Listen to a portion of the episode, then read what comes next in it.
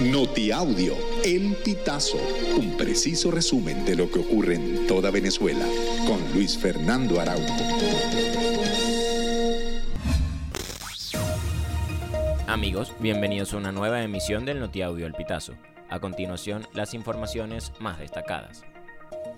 El presidente de México, Andrés Manuel López Obrador, confirmó que un grupo armado secuestró el sábado pasado a unos 31 migrantes, en su mayoría venezolanos, mientras iban en un camión en el estado de Tamaulipas.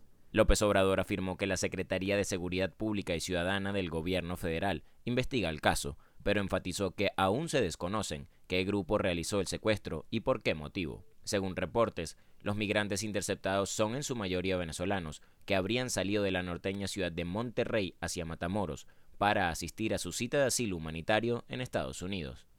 El salario mínimo y el poder adquisitivo en Venezuela siguen siendo inferiores a los de otros países de Latinoamérica este 2024. Economistas lo atribuyen a la inflación y a los 658 días sin incrementos en el país por parte del gobierno.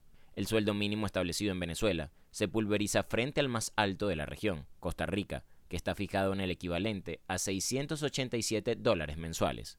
Trabajadores de sectores público y privado venezolanos, pensionados y jubilados han reclamado que no se ha hecho el ajuste del sueldo básico, establecido en 3.61 dólares, equivalentes a 130 bolívares.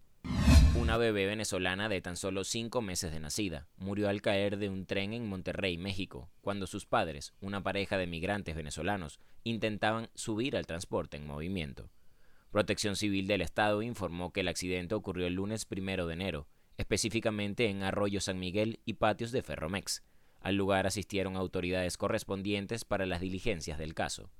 Los padres de la bebé venezolana fueron identificados como Lourdes Guadalupe Centeno, de 25 años, y Josué Alberto Portillo, de 22 años de edad, mientras que la pequeña tenía por nombre Emba Dayana Portillo. Amigos, y hasta acá llegamos con esta emisión del Notiaudio El Pitazo. Recuerda hacerte super aliado para mantener vivo el periodismo independiente en Venezuela. Narró para ustedes Luis Fernando Araujo.